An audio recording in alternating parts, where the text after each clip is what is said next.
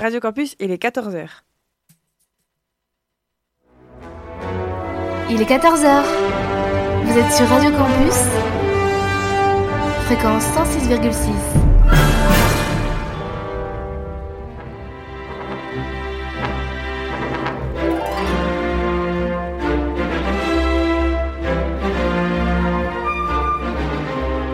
– 14h-15h sur Radio Campus,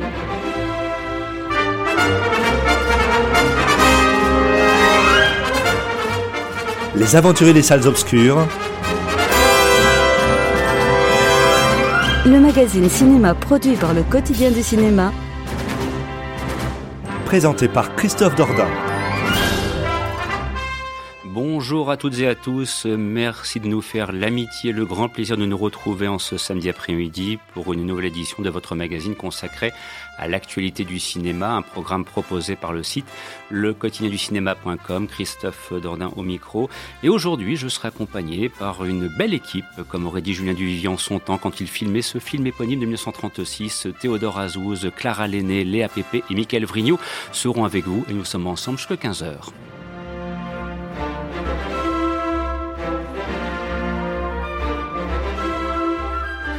Au sommaire de cette nouvelle édition, un panorama des principaux films sortis dans les salles cette semaine. Il sera par exemple question des apparences de Marc Fitoussi avec Karine Viard et Benjamin Biolay dans les rôles principaux. Nous évoquerons aussi Lux éternel, nouvelle réalisation de Caspar Noé, ou bien encore Boutchou avec Gérard Darmon et Carole Bouquet, ou bien encore Blackbird avec Suzanne Sarandon et Sam Neill. Et nous n'oublierons pas aussi un film sorti au début du mois de septembre sur les écrans. Il s'agit d'Adolescente.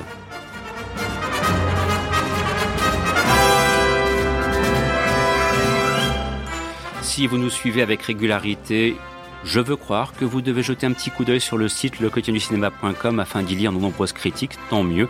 Ce sera un écho bienvenu par rapport aux propos que nous développerons dans le cadre de cette émission. Sur ce, de vous proposer d'écouter un extrait de la bande originale du film Le jeu du faucon. Pourquoi me direz-vous? Eh bien parce que ce film est actuellement rediffusé sur Turner Classic Movies et je vous le recommande. Ça a été réalisé par John Schlesinger en 1984 avec un formidable duo d'acteurs composé par Timothy Hutton et Sean Payne et la partition musicale que vous allez entendre Précisément, la chanson est interprétée par David Bowie et de vous souhaiter un excellent moment en notre compagnie. Vous êtes avec les Aventures Obscures sur Radio Campus Lille.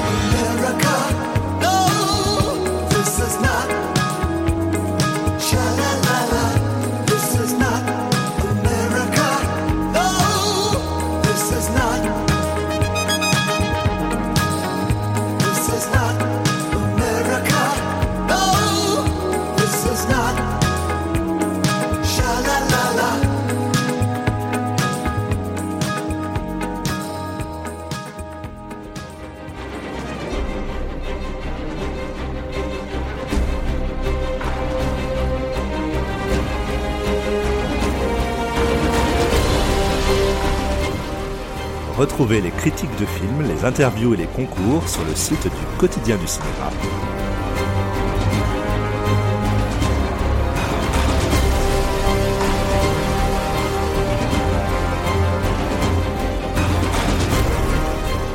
www.lequotidienducinéma.com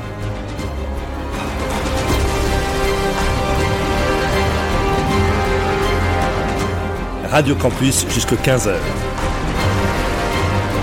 C'est les aventuriers des salles obscures.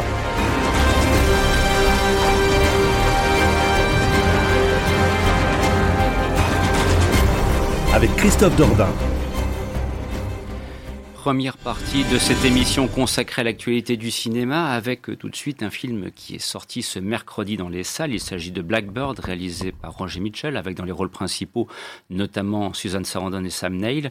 Alors, euh, c'est un film qui nous présente une famille qui est réunie le temps d'un week-end, trois générations qui se retrouvent dans la même maison, car euh, le moment est venu aussi peut-être pour, dans le cas de cette réunion de famille, eh bien, d'annoncer que euh, en l'occurrence, le personnage joué par Jeanne Sarandon est atteint par une maladie euh, incurable, dégénérative. Donc voilà, c'est malheureusement ce, à quoi parfois on peut être confronté euh, dans, la vie personnelle. Alors, est-ce que ce film, Théodore, que tu as l'occasion de, voir, je pense que peut-être tu, le, développeras. Est-ce que c'est un film qui tombe peut-être dans le, piège d'un excès lacrymal Voilà, c'est la, question classique. Quand on est confronté à ce genre de scénario, on se dit, oulala, là va falloir venir avec euh, un, paquet de mouchoirs parce qu'on va, les larmes vont couler. Ou bien est-ce que justement il y a un petit peu de retenue de, de la part du metteur en scène? Et puis autre question aussi, soit voir un petit peu si ce film tu l'as apprécié, si vraiment il t'a convaincu dans sa démarche. Alors euh, oui, c'est un film donc euh, qui clairement joue sur les cordes larmoyantes ça c'est sûr, mais en même temps, il s'assume aussi comme tel.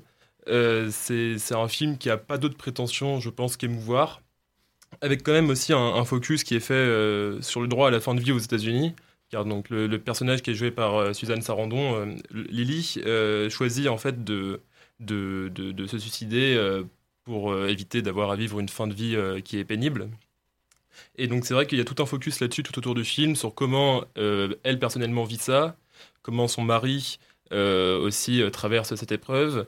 Et à travers ce week-end que, que, la famille va, va, va, passer dans cette, dans cette maison, dans cette villa, on va un peu redécouvrir tous les liens qu'il y a eu euh, entre les différents personnages, entre les différents personnages de la famille. Et donc c'est vrai qu'il y a un focus vraiment sur les, les, les liens familiaux dans, dans, ce film et aussi donc sur le sujet de la fin de vie. Alors un casting, il faut le reconnaître, de solide facture. On, citait Suzanne Sarandon, euh, comédienne, dont le métier n'est plus approuvé. Euh, Sam Neill, qui est un comédien qu'on trouve toujours avec grand plaisir. Bon, on va tout de suite penser à Jurassic Park pour faire un, petit clin d'œil parce que c'est un, de ses grands rôles, mais pas le seul. Et puis il y a aussi une plus jeune Mia Wasikowska également qui fait partie de la distribution artistique. Euh, voilà, des comédiens qui sont à la hauteur globalement. Ah oui, oui, totalement. Et puis c'est vrai que c'est le film tient aussi pratiquement uniquement au talent des comédiens qui sont tous très justes. Il n'y en, en a pas un qui dénote. Euh, même les seconds rôles sont très bons. Euh, Rain Wilson, euh, tous vraiment très bons, très justes. Et, c'est vrai que les personnages secondaires sont aussi intéressants dans leur, dans leur, dans leur écriture parce que d'autres thèmes vont aussi être abordés, comme une des filles de, de la personnage principale, Lily, qui, qui, est bipolaire. Et donc c'est aussi un thème qui va être traité un petit peu de manière sous-jacente dans ce mmh. film-là qui permet aussi de donner d'autres ressorts, euh, d'autres ressorts au film. Donc euh, c'est vrai qu'au niveau du scénario, c'est quand même assez intéressant, je trouve. Et alors, comment toi, personnellement, l'as-tu reçu? Je veux dire, est-ce que c'est quelque chose que tu recommanderais? Parce que en ces temps un petit peu délicats, on essaie de se dire, bon alors, allez, il faut aller au cinéma, il faut aller dans les salles obscures, euh, bon, se motiver pour aller voir un film où les questions d'une personne qui affronte la fin de vie, voilà, c'est pas le, le scénario spontanément le plus, comment dirais-je, le plus motivant qui soit. Hein. je veux dire, c'est dans un climat anxiogène, on peut le comprendre. Est-ce que quand même ça vaut le coup d'y aller? Ah oui, oui, je trouve que quand même ça vaut le coup d'y aller. Je le recommanderais quand même. Il y a des moments qui sont quand même très beaux, très optimistes dans le film, euh, très chauds. Disons, c'est vrai qu'il y a aussi un gros travail de la photo qui fait que il y a toute une partie du film qui se concentre sur les moments de vie euh, agréables et, jolis, on va dire, euh, des derniers moments euh, que cette mère va passer avec sa famille.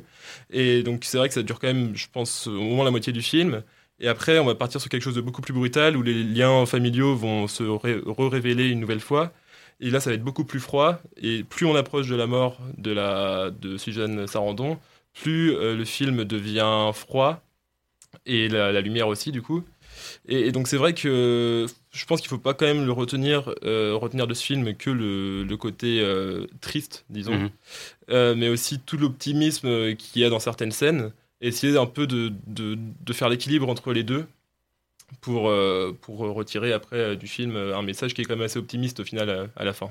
Et, peut-être aussi d'indiquer que vraisemblablement, au fur et à mesure de l'évolution de l'intrigue, de vieilles querelles familiales ou de vieux, de vieux souvenirs familiaux, parfois mauvais d'ailleurs, remontent à la surface, quand bien même il y ait la chronique d'une mort annoncée en quelque sorte. Ah oui, oui, bah, c'est même cette mort annoncée qui fait ressurgir ces, ces différentes querelles. Donc donc c'est vrai que c'est assez intéressant quand même de voir que même quand c'est le, malheur ultime qui arrive. Il y a mm. d'autres euh, d'autres intrigues qui peuvent paraître un peu moins euh, importantes au premier abord, mais qui, pour les personnages qui sont au centre de ces intrigues, paraissent totalement euh, primordial. Bah, ça donne au film un, caractère réaliste, au fond, parce que malheureusement, dans la vie quotidienne, c'est parfois aussi comme ça que ça se passe. Oui. Voilà. Donc, à, bon, à recommander. Donc, plutôt avec, quand même à recommander. Avec une certaine prudence quant au, quant au scénario, vous l'aurez compris, puisque ce n'est pas un film. Voilà, on, ne va pas aller voir ça un samedi soir avec un paquet de popcorn, mais enfin, ça, je pense que vous l'aurez compris. Donc, c'est le Blackbird de Roger Mitchell, avec dans les rôles principaux Susan Sarandon et Sam Neill. Et voilà, on vous, on vous le recommande si vous le souhaitez éventuellement découvrir un bon film de cinéma. Alors, parmi les sorties de cette semaine, il en est une autre dont je dois reconnaître, quand bien même ce soit adapté d'un roman de Karine Alvegen, euh, le scénario est quand même assez improbable. Je veux dire, là, on se dit Les Apparences, réalisé par Marc Fitoussi, avec notamment euh, Karine Viard et Benjamin Biolay. Je ne sais pas ce que vous en pensez, moi, à titre personnel, j'ai du mal. petit tour de table, Benjamin Biolay au cinéma, chers amis. Euh, qu'en pensez-vous, euh, Michael il, fait du, en fait, il fait du Benjamin Biolay, quoi. C'est-à-dire que bah, déjà le mec à la base, c'est pas un acteur. Hein. Mm. Je rappelle que c'est quand même un chanteur. Il, il fait, enfin, on, le prend pour ce qu'il est, quoi. Donc voilà, il cabotine toujours un peu en dandy avec sa voix un peu éteinte, comme ça. Mm. il est toujours très classe. Et il, a, il est vachement bien coiffé et tout. Après, voilà, toujours un peu la limite du truc, c'est qu'au final, il est bon dans ce qu'il fait, mhm.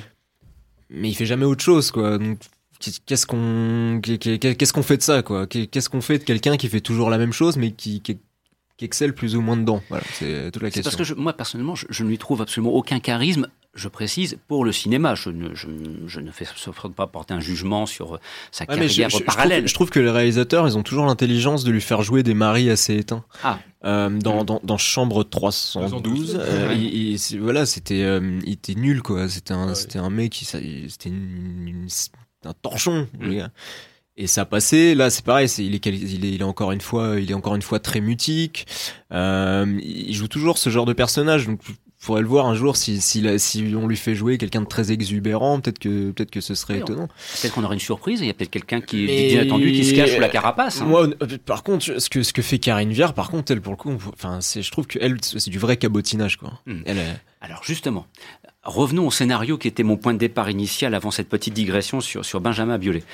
Bon, nous sommes à Vienne, euh, voilà, donc magnifique ville, hein, ça je, vous la recommande effectivement. Et puis il y a la petite euh, communauté française qui vit là-bas, et donc on va découvrir un couple en vue, et qui, euh, bah, pour reprendre le titre du film, vit en fonction et selon les apparences, jusqu'au jour où forcément il va y avoir un petit grain de sable qui va se, loger dans la mécanique, et soudainement tout va partir en vrille.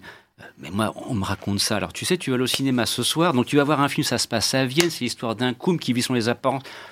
Oh nom de Dieu, le scénario à la française, adapté d'un roman, le truc littéraire au possible. Où est mon western? Où est ma poursuite en voiture? Où est mon flingage? Où est, où mon whisky, mon cigare? Vous voyez ce que je veux dire? Je, fais ça avec une mauvaise foi, alors complètement assumée. Donc, Clara Michael, euh, les apparences, est-ce qu'elles sont trompeuses Alors non, moi malheureusement ça a été ah. aussi une grosse déception, ah vraiment les apparences. Ouais, une grosse grosse déception. Euh, donc moi j'ai eu la chance de voir le film en avant-première. Hmm. Euh, j'y suis allée avec un certain optimisme en me disant que j'allais peut-être passer un bon moment. et à l'issue de la séance, donc il y avait Karine Viard et Marc Fitoussi. Hmm. Et une des premières questions qui a été posée à l'actrice, c'est pourquoi vous n'avez pas refusé ce rôle? Donc ça jette un froid dans la salle. Voilà, Clara, j'aurais aimé être là, telle une petite souris, parce que généralement, dans ce genre de débat qui suit les avant-premières, et je pense que tu as dû l'observer, il y a beaucoup de questions qui relèvent de choses qu'on va qualifier gentiment de convenues. Là, pour le coup, c'est une vraie question. Tout à fait, c'était une vraie question. Donc Karine Viard s'y débrouillait un petit peu comme elle pouvait, mais j'avoue me l'être posée aussi. Surtout que moi, pour le coup, j'aime plutôt Karine Viard, surtout dans son précédent film euh, Chanson douce, mhm. euh, où j'avais trouvé vraiment sa performance euh, à la hauteur. Et là, malheureusement, euh, vraiment, j'ai été euh, extrêmement déçue, surtout que le film est vendu comme un thriller. Euh, pour le coup, j'ai cherché l'attention tout le long du film et je ne l'ai pas trouvé. la musique est très grandiloquente, on attend d'être accroché par le film, on attend, on, attend un rebondissement qu'on n'a pas vu venir et malheureusement, il n'arrive pas, ce rebondissement. et c'est d'autant plus dommage que sur le papier, le film est assez prometteur. Il y a des thèmes comme bah, le couple, la différence entre l'amour et l'ego, les travers de l'ascension sociale. Euh, tout ça, ça aurait pu être abordé et être intéressant à voir. Et euh, malheureusement, euh, j'ai trouvé que ça l'était pas du tout pour ma part et j'ai pas été embarqué du tout. Alors, Michael, en fait, dans la même continue, dans la même veine? Non, mais le, problème, c'est que c'est un film qui a, qui, a, le cul entre entre trois chaises, quoi. c'est un film qui, qui se veut être un thriller, mais qui, qui penche tout le temps du, du plus ou moins du côté de la comédie. Et c'est un film qui a aussi comme ambition, et de toute façon c'était c'était un peu l'ambition le, le, du c'était de, de, faire un peu un film social justement sur sur le poids de, de, des apparences parce que faut euh, ils, sont dans la communauté française de Vienne mais c'est une communauté une communauté enfin c'est plutôt de la haute société. Lui il est il est chef d'orchestre euh, dans le l'opéra house de, de Vienne. Voilà c'est pas des ils ont ils ont un, un appart monstrueux euh, dans dans le quartier le plus prisé de la ville. Et du coup en fait on sait pas trop où aller parce que enfin je trouve qu'un thriller et de la comédie c'est un truc qui se marie qui se marie pas des masses parce que l'un annulant les effets de l'autre. Euh, et là du coup on a ça. Et puis de toute façon je pense qu'on peut pas dans chanson douce ça, ça allait mais je, pense que quand Karine Viard est comme ça dans son rôle là de, de, de rombière là euh, qui, qui, qui, a nous là depuis dix ans je pense qu'on on, peut on peut on peut pas lui, lui mettre un thriller entre entre les mains je veux dire. Euh, c'est c'est un thriller où euh, tout ce qui arrive aux personnages, limite, on est content pour eux. Quoi. Franchement, il leur arrive des merdes, mais ils sont tellement agaçants, ils sont insupportables. Il y a, il y a Pascal Arbillot qui joue dedans, mais j'ai envie de la, de, la, tarter. Quoi. Ils sont, mhm. non seulement ils sont tous insupportables, mais ils sont, ils sont tous caricaturaux et complètement débiles en fait dans ce film. Et c'est là que ça penche du côté de la comédie. Et c'est là que le thriller s'en va. Et bon, alors moi, je, je vois un peu partout, j'ai lu les critiques sur, euh, sur Allociné qui sont plutôt bonnes, où on parle de Chabrol tout le temps. Bah déjà de 1, euh, moi Chabrol, je, enfin ce qu'on veut, je trouve, je trouve pas que ça vieillisse super bien que ça. Je trouve que c'est un peu du roman de gare. Il a fait un film qui s'appelle Roman de gare. C'est un peu du roman de gare. ça euh, dépend lesquels. Ça dépend lesquels. Et de et de deux, euh, Marc Fitoussi déjà c'est pas Chabrol. Mm. Et voilà. Et donc moi je trouve que c'est c'est un film qui est, qui est complètement farfelu. Euh, il y a des des choses auxquelles on croit pas du tout. C'est c'est un peu n'importe quoi. Les, les, les, péripéties qui qu'il y a dedans sont, sont totalement invraisemblables. Et le problème de ça, c'est que euh, adapter un roman, il faut voir, voir ce qu'on adapte en fait. Parce que je, trouve que le, le problème des, de ces adaptations, c'est que souvent, ce genre de roman, on va dire c'est du roman pour lire à la plage, hein, ça, à la bah, base, hein. alors, si je me permets, Michael, excuse-moi de t'interrompre, mais on parle d'une libre adaptation. Donc, je, je n'ai pas lu le roman d'origine que l'on doit à Karel Aftegen, si je veux bien prononcer correctement. Peut-être que c'est un petit peu plus sérieux dans le roman que le résultat final. Hein. Ouais, mais on, peut, on, peut, on peut avoir cette hypothèse. Moi, du coup, j'ai pas lu le roman, mais du coup, je suis allé, je suis allé fureter pour voir les différences qu'il y avait avec mhm. le roman apparemment, les, les grosses ficelles du, du, film, et celles que je reproche, sont dans le roman. Ah. Et du coup, c'est un peu la limite du truc, c'est qu'en fait un, un, un, roman, enfin encore une fois, ce type de roman-là, qui est voilà, qui du, roman de gare, du, du, roman pour lire sur sa serviette euh, l'été, quoi.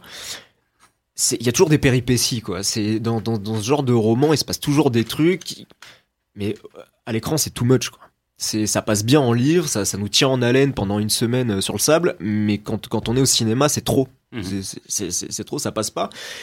Et là, du coup, bah, on se retrouve avec un objet euh, un peu bâtard, quoi, euh, sorte de sorte de téléfilm de luxe, euh, pas spécialement mal joué, mais assez invraisemblable plutôt agaçant, un peu trop long, alors qu'il dure, qu'il dure qu'une heure 45, euh, qui tient même pas son propos de base, que le film s'appelle le film s'appelle Les Apparences. Les Apparences, on en voit 5 minutes au début, on en voit 5 minutes à la fin, et entre les deux, on oublie complètement, ça part dans un espèce de truc avec des gens qui se révèlent être des psychopathes. ils ont pas de bol parce qu'il y a des psychopathes euh, plus ou moins partout. De toute façon, même ceux qui sont pas des psychopathes sont complètement timbrés. Il y, a, quand même, il y, a, quand même. Euh, mais ça m'inquiète parce que faut pas aller à Vienne en tant que Français. Alors, ah bah si, on, suit cette communauté. Alors, par, par, contre, il y a une chose que j'ai noté, que j'ai dit à Léa pendant le film, c'est qu'alors c'est fantastique, c'est qu'à Vienne, dans ce film, il n'y a pas une seule voiture en fait. C'est des rues gigantesques, il n'y a pas une seule voiture qui roule quoi. C'est ah systématiquement des rues désertes. Je sais pas, ils ont dû bloquer toute la ville pour euh, pour pour deux rues quoi. Ou alors ils ont filmé pendant le confinement. Enfin, je blague. Ouais, bah, c'est ouais, peut-être. Euh, sur ça, j'ai aussi une petite anecdote, c'est que le film est censé être tourné à Vienne et en fait, il a été tourné à Bruxelles en bah Belgique. Ah euh, ah, ça aussi. Voilà. Dommage, dommage. Parce qu'ils ont tous à tourner leur film à Bruxelles. Voilà. c'est les taxes shelter. les taxes shelter. Ouais, c'est ça. Les financements. Hein. Alors moi, je, on voit tout de suite quand c'est Bruxelles. Je veux dire, moi, il y, a même des films qui, qui, qui, se veulent être Paris et qui sont Bruxelles. Et non, je veux dire, c'est parce que tu as trois appartements on voit, on voit que c'est Bruxelles. Léa, s'il te plaît, quel est ton, ton, ton regard sur les apparences? Est-ce que tu rejoins ce qui est quand même un cortège un petit peu sinistre Je veux dire, ça sent un peu l'exécution quelque part. Ouais, bah c'est totalement le cas. Bah moi, je les rejoins complètement, euh, surtout sur euh, la performance de Benjamin Biolay. Enfin, moi, je trouve que vraiment, euh, on n'y croit pas. On n'y croit pas un, seul moment. En fait, Benjamin Biolay, malheureusement, comme disait Michael tout à l'heure, euh, c'est quelqu'un qui euh, reste lui-même quand il joue. Et donc là, dans le film, à un moment donné, donc tout le début du film, euh, sa personnalité correspond carrément au personnage, puisque c'est un homme qui réussit dans sa vie, qui s'en fiche un petit peu de sa femme, qui la trompe aussi. Et sur la, la fin du film, bon, il apprend quelque chose qui fait que son personnage va extrêmement changer. Et en fait, malheureusement, je trouve que son il n'était pas là du tout euh, en adéquation avec euh, ce qu'il aurait dû être. C'est-à-dire que les sentiments que le personnage aurait dû recevoir et aurait dû ressentir, bah malheureusement, il ne les perçoit pas du tout. Donc euh, non, ça, c'était un petit peu dommage pour ça. Et puis après, bah, par rapport à Karine Viard, moi, je trouve qu'on la retrouve. Moi, je pense que, en fait, la, raison pour laquelle elle a accepté ce rôle, c'est que tout simplement, c'est très facile pour elle d'interpréter ce genre de personnage. Et malheureusement, je trouve qu'on on la découvre pas. En fait, euh, elle a déjà fait ce genre de choses. On l'a déjà vu là-dedans. Mmh. Et du coup, c'est un petit peu dommage, quoi. Euh, dernièrement, euh, elle nous surprend pas. Donc euh, voilà. Elle fait toujours son sourire faux là, son espèce de truc. Oui. Mais moi, je trouve qu'elle je trouve qu'elle se transforme en Isabelle Huppert depuis quelques temps. Sur ses films, il y a une sorte de ressemblance qui est extrêmement particulière et moi qui n'aime pas trop Isabelle Huppert, bah, du coup je m'y retrouve pas du tout dans ses, derniers rôles. Après, euh, voilà, elle joue extrêmement bien quand même. Elle porte le film. Je pense que d'ailleurs c'est la seule personne qui est capable de porter ce film, mais elle le fait euh, juste parce que c'est simple pour elle quoi. Mais cet exercice là de, de fable un peu social et tout, c'est un truc qui, est assez casse-gueule en fait parce que ça, je suis sûr que ce film là, s'il est fait par François Ozon ou par Anne Fontaine, je suis sûr qu'il est il est vachement bien. Mais quand c'est fait par euh, par quelqu'un qui a pas trop fort la main pour faire ça, c'est quelque mm. chose qui, qui se travaille. François Ozon, il, ça, il, lui, il, lui, a fallu 15 films pour réussir à maîtriser ce matériel parce qu'il il en a fait des pas terribles. Et faut, je pense qu'il faut éviter quoi. Je pense qu'il faut, il, faut choisir une direction et y aller parce que là ça part, non ça part beaucoup trop dans tous les sens là. On sait pas ce que c'est. Mais ça c'est un petit peu un syndrome, un syndrome français. De vouloir faire des, des, petites euh, hein fables comme ça et de pas assumer un genre. Ouais, et, de, faire des, des, endroits qui, qui sont un peu bâtards ou qu'on n'arrive pas trop à situer avec des, des époques ou moi ça, ça, ça, me perturbe complètement c'est un, une mode c'est un truc complètement hype dans le cinéma français depuis euh, depuis quelques années moi ça me perturbe beaucoup quoi. On a on a cette volonté nous en France là, de toujours filmer la réalité. On a on a on a tous compris que nous il y a pas d'imaginaire nous, hein. il y a pas de on va pas il y a pas de fantastique, on n'invente pas des, des, univers. Non, nous on veut filmer la réalité, mais sauf que maintenant on espèce d'en créer une parallèle, une espèce de réalité de BD un peu. Euh. Ce qui, au, pays, ce qui au pays de Georges Méliès c'est quand même un petit peu curieux si on y réfléchit un petit peu. Clara. Non mais justement par rapport à ça, euh, on sent que la volonté de Marc Fitoussi c'est d'être crédible. Or le film n'est pas crédible. C'est-à-dire que euh, il filme une réalité à laquelle on n'adhère pas du tout. Euh, on sait euh, à l'avance euh, ce qui va se passer, mais pas parce qu'on se dit ah oui, dans mon quotidien, je peux m'identifier. Non, pas du tout, parce que les ficelles sont énormes en fait. Mmh. Moi, j'ai du mal à croire que la communauté française à Vienne vive selon cette logique, à vous entendre. Hein. Ah, mais moi, je pense pas là, du tout. Là, c'est quand même très particulier, c'est que c'est vraiment des très grands bourgeois. Hein. voilà, mais d'ailleurs, mais moi, ce qui me perturbe énormément, c'est que euh, on nous fait comprendre tout au long du film que euh, bah, le comportement de, de, de, Karine Villard, justement, euh, enfin du rôle qu'elle joue, est, est, lié en fait au fait que ce soit une, une ancienne une personne qui vient pas du tout d'un milieu aisé et qui a réussi à monter socialement. Et moi, je trouve que c'est un peu euh, pas du tout logique parce qu'en réalité, euh, la réaction que son personnage a face à, euh, bah, face à la tromperie, ça n'a rien à voir, mais absolument rien à voir avec avec le fait qu'elle vient d'un milieu social plutôt aisé, parce que je pense sincèrement que dans n'importe quel milieu social, euh, on a toujours l'air con. On a toujours l'air. Ouais, exactement. On a, c'est exactement, c'est exactement ça. Et donc du coup, c'est vraiment tiré par les cheveux et c'est bête d'avoir tourné ça comme ça. Je trouve, euh, c'est un peu cliché en fait. Bon. Voilà. Bien, vous l'aurez compris, donc. Euh oui, on, a du mal à dire qu'il faut aller le voir celui-là. Hein. Non, je crois que là on peut, on peut s'en abstenir. Hein. Oui, je pense aussi. Bon, bah donc euh, ne vous laissez pas piéger par les apparences, qui pour le coup sont trompeuses et risquent de vous décevoir et vous faire passer une mauvaise soirée euh, dans les salles obscures. Et c'est pas notre ambition actuellement. On a tellement envie de, de vous inviter à revenir au cinéma autant que possible, tout en respectant les gestes barrières et tout le tout team. Enfin bref, voilà. Mais enfin le plaisir de retrouver les, les salles obscures comme on les aime. Et donc, malheureusement, là, Marc Fitoussi, euh, c'est curieux parce que ces précédents films, il y avait des choses assez intéressantes. il était, il était, euh, ah, dans le, truc là, avec les, portables là. Oui, il, il, a été crédité dans le film euh, Selfie. Selfie, oui. mais, je pense à Copacabana, par exemple, toi, c'était plus intéressant. Mais c'était beaucoup plus léger aussi. C'est la première fois qu'il tente un thriller et ça marche pas vraiment. on a envie de lui dire, mais non, mais fais un vrai thriller, quoi, une bonne fois pour toutes. Mm. Il y a un film auquel j'ai pensé justement, comment dirais-je, par rapport aux apparences dans un registre complètement différent, c'est The Tourist avec euh, Johnny Depp et Angelina Jolie. Je me suis dit, c'est un petit peu le même genre de film. On a l'impression d'un univers à peu près comparable. Et à l'arrivée, euh, enfin, c'était pas foufou déjà. Ça, ah non, ça, The Tourist, hein. c'était loin, loin d'être le cas. Sur ce, je vous propose d'écouter un extrait de la bande originale du film Dune, version 1984. C'était réalisé par David Lynch à l'époque. Bah parce que on espère, on touche du bois, on touche du singe. Enfin voilà, on se dit que quand même d'ici la fin de l'année, va-t-on enfin voir d'autres grands films indépendamment du Tenet de Christopher Nolan, tant on n'arrête pas de nous annoncer des déportations, il n'y a pas d'autre mot. Le, le, West Side Story de Steven Spielberg qui devait sortir en décembre Rendez-vous en décembre 2021. Donc pour l'instant, il nous reste le James Bond prévu pour euh, le 11 novembre. J'espère que ça sera pas une mauvaise date pour lui en la circonstance. Et puis euh, il nous reste ensuite le Dune de Denis Villeneuve, euh, dont les premières images qu'on a pu voir, voilà, et c'est prévu pour le 23 décembre. Et, nous, on a envie d'être à la radio ce jour-là, ou presque à quelques encablures de Noël, pour faire une belle émission consacrée à Dune. Enfin, on le souhaite. Donc, espérons qu'il n'y aura pas là aussi un nouveau report au hasard des conditions que nous connaissons. Mais là, je vous propose de revenir au mieux 80 et de retrouver le Dune. C'était signé David Lynch. C'est une œuvre cinématographique de référence en son temps. Excellent après-midi à l'écoute de ce programme. Nous sommes ensemble jusqu'à 15h.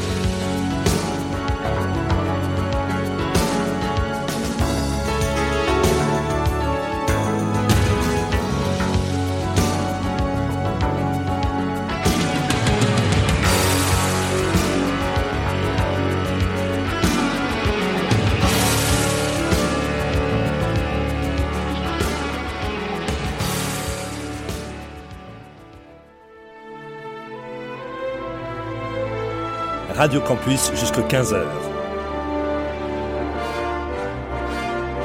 C'est les aventuriers des salles obscures avec Christophe Dordain. À l'instant, vous entendiez une partition musicale extrait de la bande originale du film Dune réalisé par David Lynch. C'était sorti en 1985 sur les écrans. Sur ce, donc, nous retrouvons nos différents intervenants, Léa Pépé, Michael Vrigno, Clara Lenné, Théodore Azouz pour notre panorama cinématographique de la semaine. Et alors, on se le disait hors antenne, hein, parce que là, on va, aborder quand même des films. Euh, accrochez-vous aux branches. Hein. Le, Gaspard Noé, euh, ça va être quelque chose. Bon, il sera aussi question d'un bout de chou avec euh, Gérard Darmon et Carole Bouquet, bon, qu'on évoquera comme ça un petit peu en passant. Et puis on, va commencer par adolescente et on se disait, c'est vrai en antenne, que ces temps-ci, les, films quand même, parfois pour certains, euh, c'est pas le cas pour adolescents, on vous dit tout de suite, ça sera plutôt pour le Gaspard Noé, propose pour le moins des scénarios alambiqués et dont on se dit que pour motiver le public pour retourner les salles obscures, ce n'est point chose évidente. Alors pour le coup, pour le coup, avec la réalisation, donc c'est un film qui est sorti le 9 septembre sur les écrans, ça fait déjà 15 jours maintenant, euh, qui est sorti donc la réalisation de Sébastien Lifshitz, donc qui s'appelle Adolescente. Tiens d'ailleurs, un film euh, dont on pourrait faire un rapprochement avec Le Mignonne, dont on a beaucoup parlé cet été aussi, hein, d'ailleurs un petit peu à tort et à travers. Enfin bon, ça c'est le propre des réseaux sociaux et parfois de grosses bêtises qu'on peut y lire. Alors là, avec Adolescente, nous, découvrons le parcours de Emma et Anaïs, qui sont donc euh, inséparables, alors que pourtant, a priori, tous les opposent.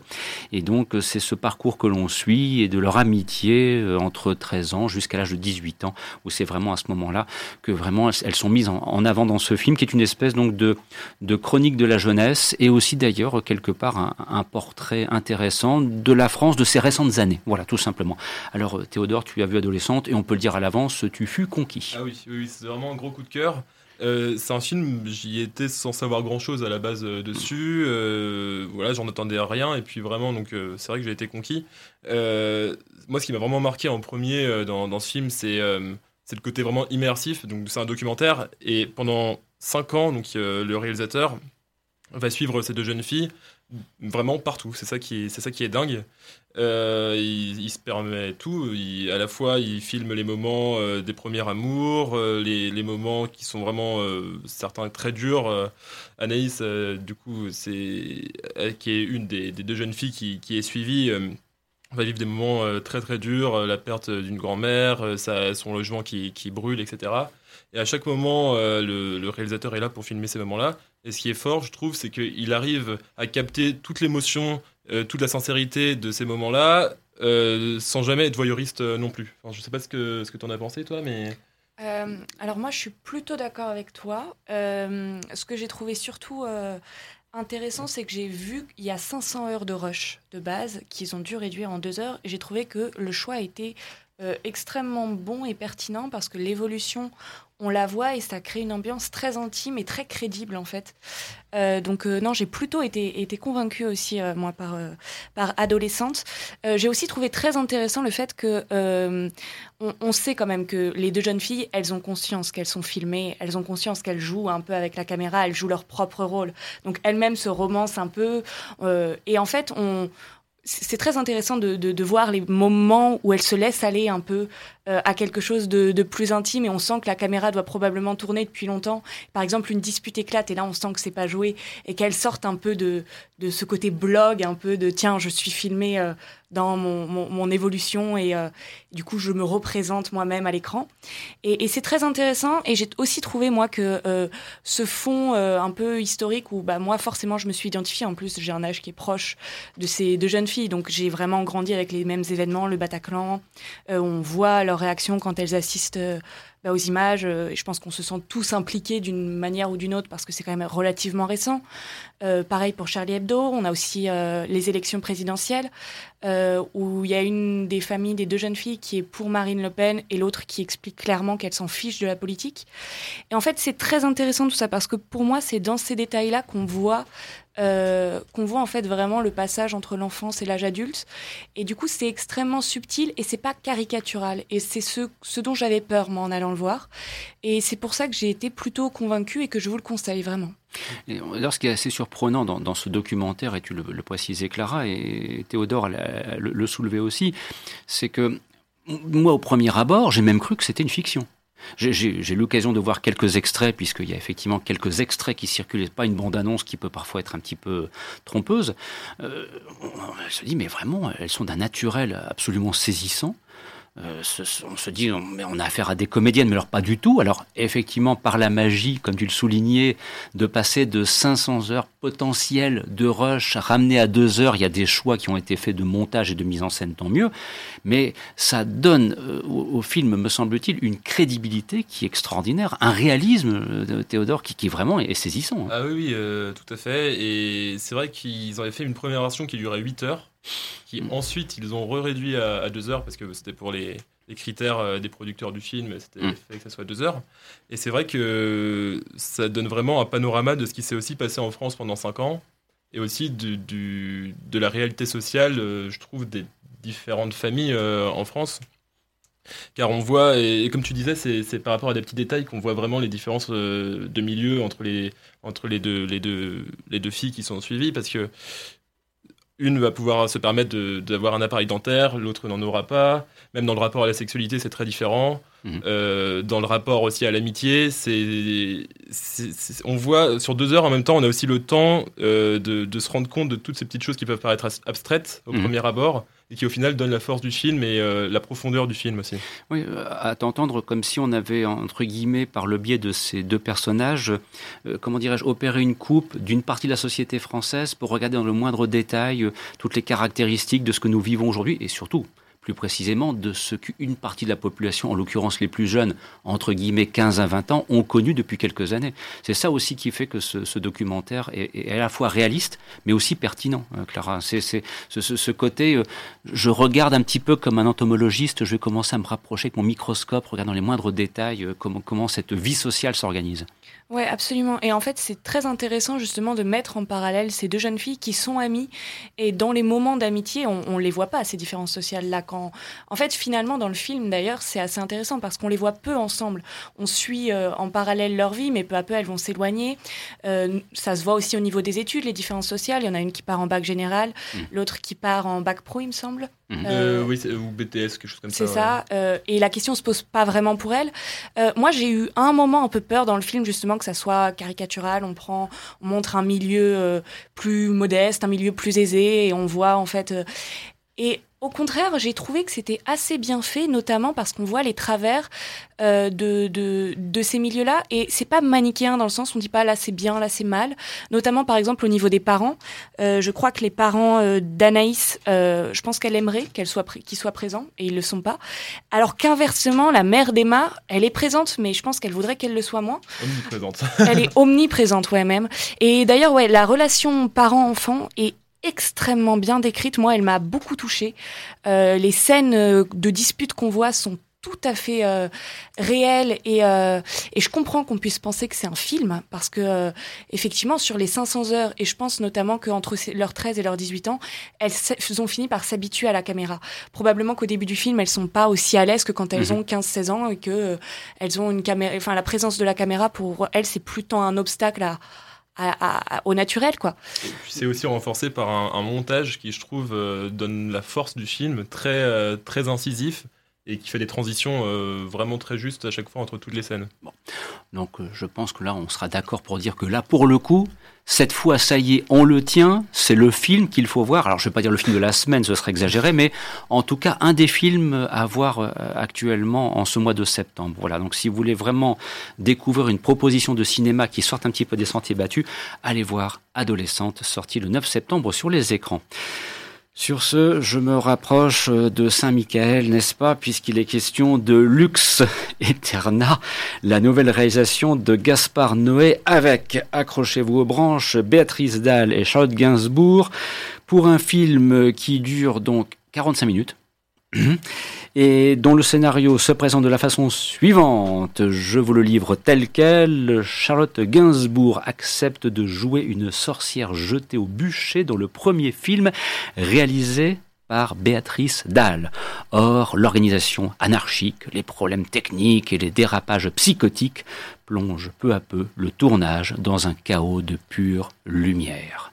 C'est signé Gaspard Noé. What the fuck? C'est quoi ce truc? Mais non, mais en fait, c'est. en fait, ça fait 20 ans que, que Gaspard Noé, tout, il, réussit. Parce que final, Gaspard Noé, c'est un mec, c'est un faiseur d'images, quoi. C'est toujours assez virtuose ce qu'il fait et tout. Mais concrètement, il n'y a, a, pas de scénario. Il sait pas écrire de dialogue.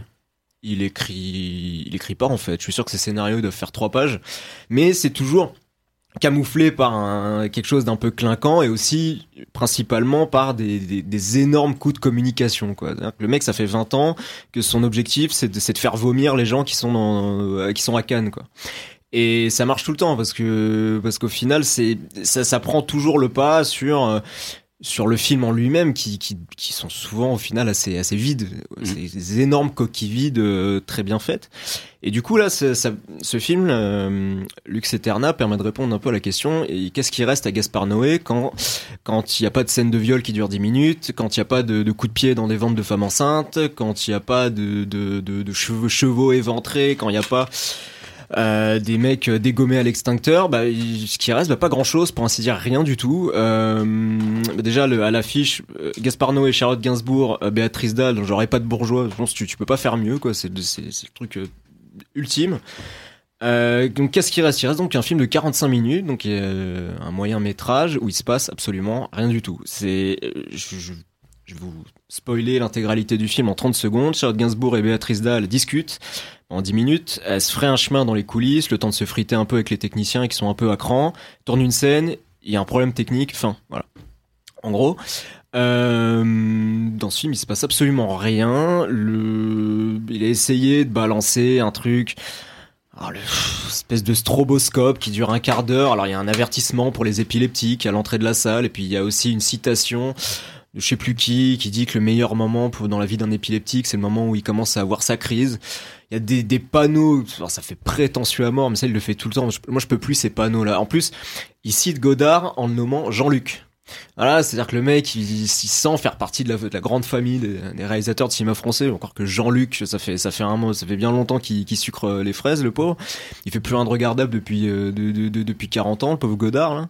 Il y avait Détective en 84, allez. Voilà. Et genre, putain, mais c'est ce film, c'est un foutage de gueule intégral. Enfin, franchement, dingue. Elles ont beau, Béatrice Dalle et Charlotte Gainsbourg ont beau se mettre à hurler, s'arracher les cheveux pour, pour, pour lui permettre de retrouver un peu de, là, de, de, de, de l'hystérie qu'il y a toujours dans, dans tous ces films qu'il y avait dans Climax. Parce que, mm. au final, euh, moi j'aimais beaucoup Climax. Parce que Climax, c'était vraiment du film d'épouvante. Voilà, c'était des gens euh, enfermés dans un espèce de petit bunker et on les droguait à leur insu, ils pétaient un cap, ça partait dans tous les sens, c'était dingo, c'était vachement bien. Là, en fait, c'est climax, mais sans le sans la drogue, en fait. Et, du coup, on sent que pour revenir à l'aise, pour pour se remettre à l'aise et, et, rentrer dans son truc, parce que au fur et à mesure du film, on sent bien qu'il a il, il, sait que son film est totalement vide de substance. Il a besoin d'hystérie, il a besoin de violence, il a besoin de, de. Donc de manière un peu superficielle, on voit Charlotte Gainsbourg qui se met à hurler, on sait pas trop pourquoi, ah, se met à, s'arracher la tête et tout. Béatrice Dalle pareil, mais on sait, on ne sait pas pourquoi. Et sinon pour euh, pour permettre au réalisateur de euh, d'être un peu plus euh, dans voilà dans, son confort et dans, dans, dans ce qu'il aime faire.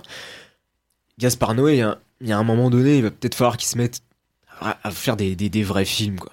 Parce que c'est peut-être un super bon communicant, et, ça nous fait tous marrer quand on, euh, quand, quand, on, quand on est dans l'air pas, quand on est avec les potes, de dire Ah, t'as vu Gaspard Noé, t'as vu l'éjaculation en 3D, c'est marrant, hein puis t'as vu euh, le, le, plan à l'intérieur de la chatte de la meuf et tout. C'est, ça doit être rigolo, mais ça fait pas un film, quoi. Qu'est-ce qui va rester de ça? Rien, c'est vraiment des purs coquilles vides, quoi. Pur, un pur produit marketing qui, qui, a, fait son beurre, euh, qui a fait son beurre à Cannes où euh, ça, ça, fait toujours son effet. Euh, on a toujours ce truc, ah il y a 25 personnes qui sont sorties de la salle en vomissant et s'est fait huer, mais lui, mais il s'en délecte de ça, lui. Mm. Et voilà. Et c'est un peu, c'est, j'ai un peu l'impression d'avoir en face de moi un escroc qui sait super bien manier une caméra, il y a pas de souci, c'est peut-être.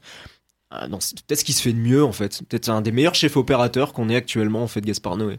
Mais c'est un des plus mauvais cinéastes. Voilà un autre point de vue éventuellement sur le Lux Eterna qui souhaite éventuellement intervenir euh, après cette... Euh, Voilà, c'est c'est c'est ce, ce, réquisitoire. Hein. On est on est on est à la limite effectivement de la condamnation définitive. Il euh, n'y a, a, pas un petit quelque chose à sauver quand même. Bah, c'est ce que j'allais dire. Malheureusement, je ne vois pas comment le sauver. Euh, je cherche, hein, mais mm. euh, mais même en cherchant bien, il n'y a pas grand chose qui qui sort. effectivement, en tant que spectateur, on se sent un peu pris pour un con en allant voir ce film. C'est 45 minutes où effectivement la forme est défendable. On va dire que la forme est défendable, que c'est un spectacle visuel qui joue effectivement sur euh, sur le stromboscope, sur euh, sur des effets, mais en fait euh, quand quand Michael dit effectivement que qu'on a besoin de l'hystérie de Charlotte Gainsbourg et de Béatrice Dalle pour euh, ne pas s'endormir sur nos fauteuils, je crois que c'est assez vrai, euh, dans la mesure où il euh, y a rien, il n'y a pas de scénario. D'ailleurs, j'ai lu qu'en fait c'est de l'improvisation. Au mhm. début, c'est de c'est de l'improvisation. La première scène de discussion, effectivement, qui dure 10-15 minutes, on ne sait pas trop où on en emmène pendant cette scène. Mais je dirais que c'est les 15 minutes du film où, où, où j'avais le bénéfice du doute que ça aller pouvoir être bien, et puis rapidement on comprend que bah non, a priori, on va nulle part. Et, à la fin, la fin, ça atteint son apogée euh, avec effectivement euh, c'est toutes ces lumières, tout ce, spectacle pour rien, parce qu'on ne comprend pas en tant que spectateur ce qui se passe. Et c'est voulu, en fait, de nous perdre et, et, de faire ce truc un peu spectaculaire. Mais ou comme il n'y a pas de propos derrière, en fait, on, effectivement, on, se sent vraiment. Quand même, dans, ce film, on essaie de rendre cauchemardesque. C'est une panne technique qu'il y, a, mhm. à la fin, une panne technique qui dure 10 euh, minutes, un quart d'heure, pendant laquelle, en fait, y a ils ont un écran derrière elle euh, où, qui est censé refaire les flammes du bûcher. Mhm. Il y a un bug et ça se met à faire un espèce de truc qui clignote vert, bleu, rouge euh, toutes les toutes les demi-secondes. Donc ça fait mal aux yeux. Effectivement, pour les épileptiques, pour les épileptiques, c'est pas bien. Sauf que sur un tournage normal, si ça, ça arrive, bah, quelqu'un qui, qui dit bon, bah, on va peut-être allumer les lumières, on va peut-être débrancher l'écran. Et puis terminer. Il n'y a pas tout le monde qui se met à s'arracher la tête, euh, à mmh. pousser des hurlements, à implorer le Seigneur. Ah, stop, arrêtez. On dirait qu'elles sont vraiment en train de cramer, quoi. Mais je crois que le c'est totalement aberrant, en fait. Ouais, mais je crois que Gaspard Noé Enfin, je pense qu'en faisant ça, sa démarche était de faire une espèce de mise en abîme, de critique du cinéma, de tournage. Et en fait, effectivement, ça va nulle part. Même cette histoire avec euh, Charlotte Gainsbourg et son fils qui l'appelle et qui lui dit euh, que il a peut-être, il s'est fait tatouer. Enfin, c'est invraisemblable. On comprend pas ce que ça fait là. On sait pas si c'est de l'improvisation, si c'est prévu, si c'est symbolique, si c'est euh, au-delà de nos esprits, parce que. Euh, Enfin oui, effectivement. Et les maximes des, des cinéastes, effectivement, ça nous achève là. Hyper, ça, par contre, c'est ridicule. Et il le fait tout le temps il le fait tout le temps. Euh, enfin, euh, mourir est un commencement, machin, qui, qui faisait là dans, dans Climax, c'était déjà horrible. Mais alors là, des citations de Godard, des, y a qui, est-ce qu'en plus ils les appellent par leur prénom, euh, un peu de manière intime et tout, c'est c'est complètement ridicule. Et non, non, franchement, il y a, y, a, vraiment rien à sauver en fait de ce film, quoi. C'est une fumisterie euh, totale. Puis de toute façon, moi, je peux. Un réalisateur, pour moi, un, quelqu'un qui fait des films sans savoir écrire, c'est quand même assez pénible, quoi. Euh, ni, ni, scénario ni dialogue, c'est. Moi, j'aime bien les formalistes, hein, mais mais là, là, là, non, là, il y, a trop rien, quoi. Tu peux pas arriver juste avec ta caméra, quoi. mais justement, si on, si on retourne, euh, on inverse la proposition de, départ. Euh, en fait, je ne sais pas comment qualifier cela. Je, je, L'expression anti-cinéma, ce serait un petit peu ridicule. Mais un, un, un contre-cinéma, en quelque sorte, c'est peut-être aussi ce qu'il veut absolument faire. C'est clairement assumé. C'est un choix. À partir du moment où on connaît la réputation de Gaspard Noé, on ne peut pas être autrement surpris que lorsqu'on découvre ce que vous relatez, euh, quand bien même dans une version en 45 minutes, ce que celui que c'est Au fond, qui aime Gaspard Noé euh, je pense, sera content du résultat final. Ouais, mais puis même le problème, c'est que moi, je, pense vraiment qu'en fait, c'est pas, il fait pas partie des cinéastes euh, ni subtils ni très intelligents, Gaspard Noé. Je veux dire, mm. ce truc où, la, où la croix du viseur de la caméra devient euh, le, le, signe de, de des, des, sorcières, en fait, se transforme en espèce de croix, de croix christique avec un petit chapeau qui était le, un peu le, le c'était un peu le, comment dire le, logo de, du, du bûcher en fait. Mhm. Euh, c'est complètement ridicule. Quoi l'idée, c'est de dire euh, que au final la caméra c'est euh, c'est comme c'est comme un bûcher pour les acteurs, tout mhm. ça. Enfin des trucs qui ont été vus qui ont, été vus dix mille fois et, et puis après voilà on va pas non plus moi je dis que c'est beau après voilà c'est un mec qui use et abuse des, des néons rouges verts bleus et qui, là le, split screen c'est cool mais enfin je veux dire euh, Brian De Palma il faisait ça mieux il y a, il y a, il y a, il y a 30 ans et 40 ans je veux mhm. dire c'est cool il fait il fait deux, il, filme tout, tout son, le, tout le film en split screen en fait. Hein. Mhm. Même des fois où on suit les, les, deux protagonistes à part, on entend leur discussion en simultané, donc on est un peu obligé de switcher euh, mhm. à droite à gauche. Mais c'est beau, c'est juste beau, mais ça fait pas un film. De toute façon, 45 minutes, c'est pas un film, c'est un moyen métrage. Moi, je suis quand même un petit peu surpris que dans le contexte actuel où on cherche à permettre à de jeunes cinéastes de, de, de, pouvoir accéder à, comment dirais-je, à la réalisation, à des, à des longs métrages, qu'il y ait quand même quelqu'un qui investisse de l'argent là-dessus. Parce que la rentabilité, il y a quand même un moment, on se pose la question de la rentabilité.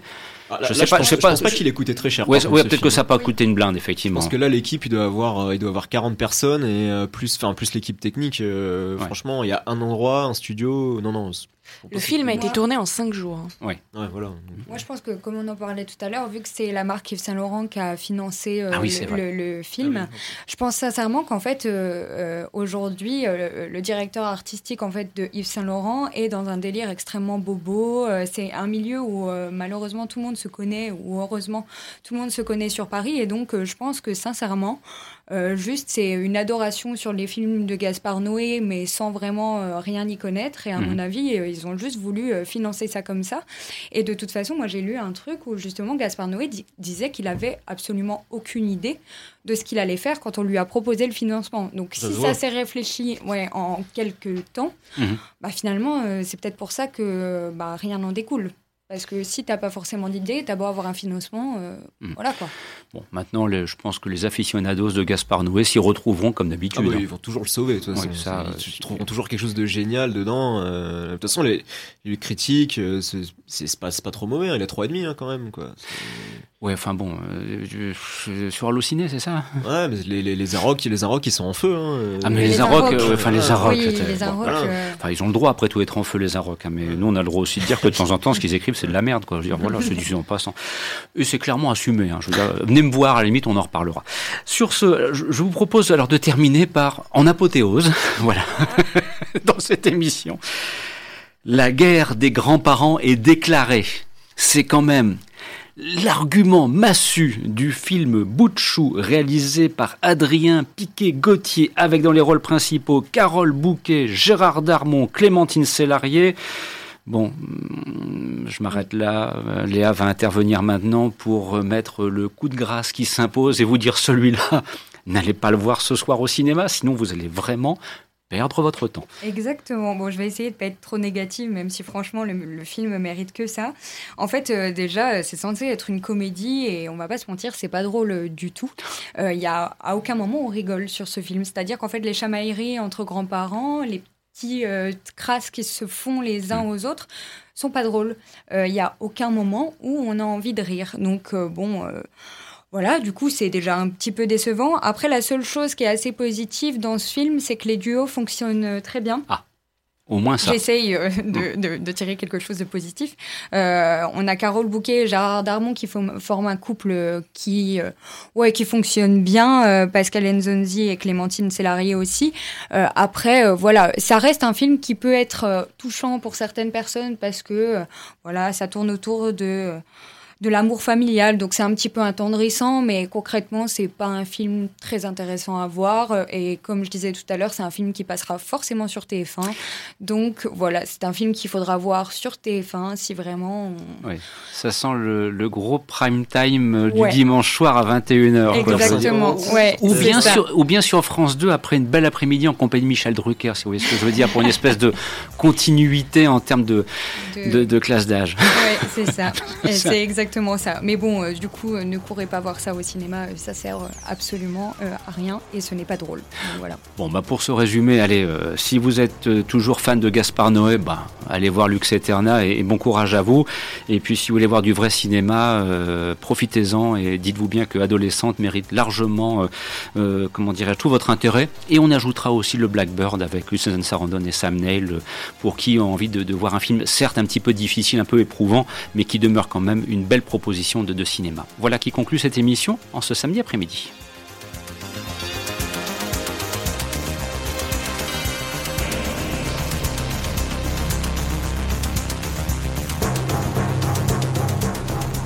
Vous écoutiez Les Aventures des Salles Obscures, un programme produit par le site internet lequotienducinéma.com. Présentation Christophe Dordain avec l'amicale complicité de Léa Pépé, Michael Vrignot, Clara Lenné et Théodore Azouz.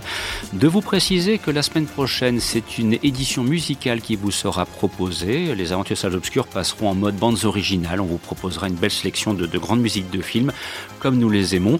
Et nous serons de retour pour la partie actualité à partir du 10 octobre.